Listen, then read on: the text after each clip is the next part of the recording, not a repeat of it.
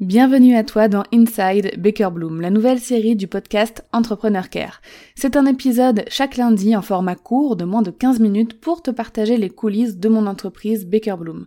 Tel un agent secret, prépare-toi à t'infiltrer dans les backstage de mon entreprise.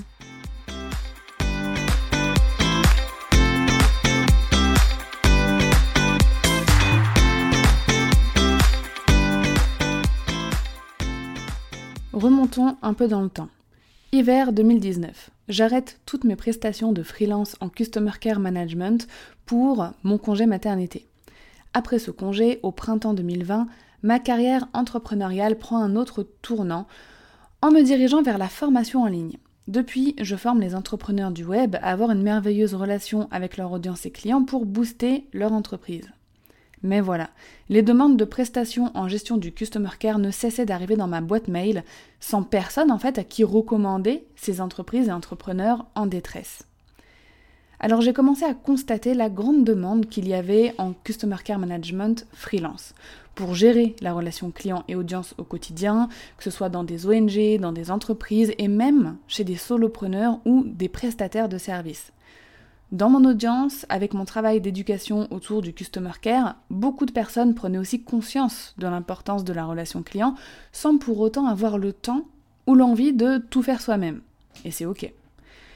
Donc je bossais dans le milieu du customer care déjà depuis plus de 10 ans, donc ça commençait à être évident pour moi.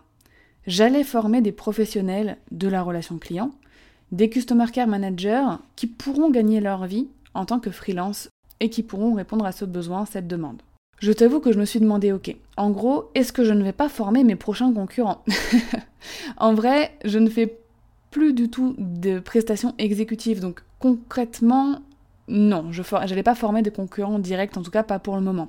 Mais j'allais quand même euh, transmettre tout mon savoir et expertise à d'autres personnes. Alors oui, le risque était là.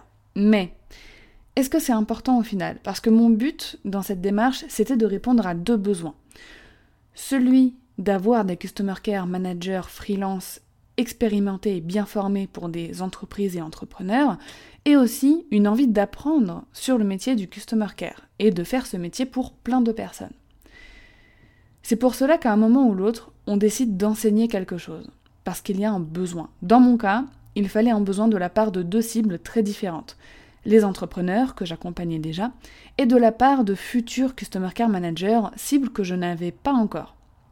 Donc avec la décision d'enseigner un métier entièrement, donc le métier de Customer Care Manager, je m'attaquais non seulement à un type d'enseignement différent, que celui dont j'avais déjà l'habitude, mais aussi à une toute autre cible euh, qui allait être bah, de futurs freelance, des personnes qui n'avaient pas encore de job en freelance, mais qui allaient en avoir un avec le métier de Customer Care Manager, ou alors des personnes qui étaient déjà par exemple assistantes digitales, assistantes à distance, et qui voulaient ajouter une corde à leur arc avec le Customer Care.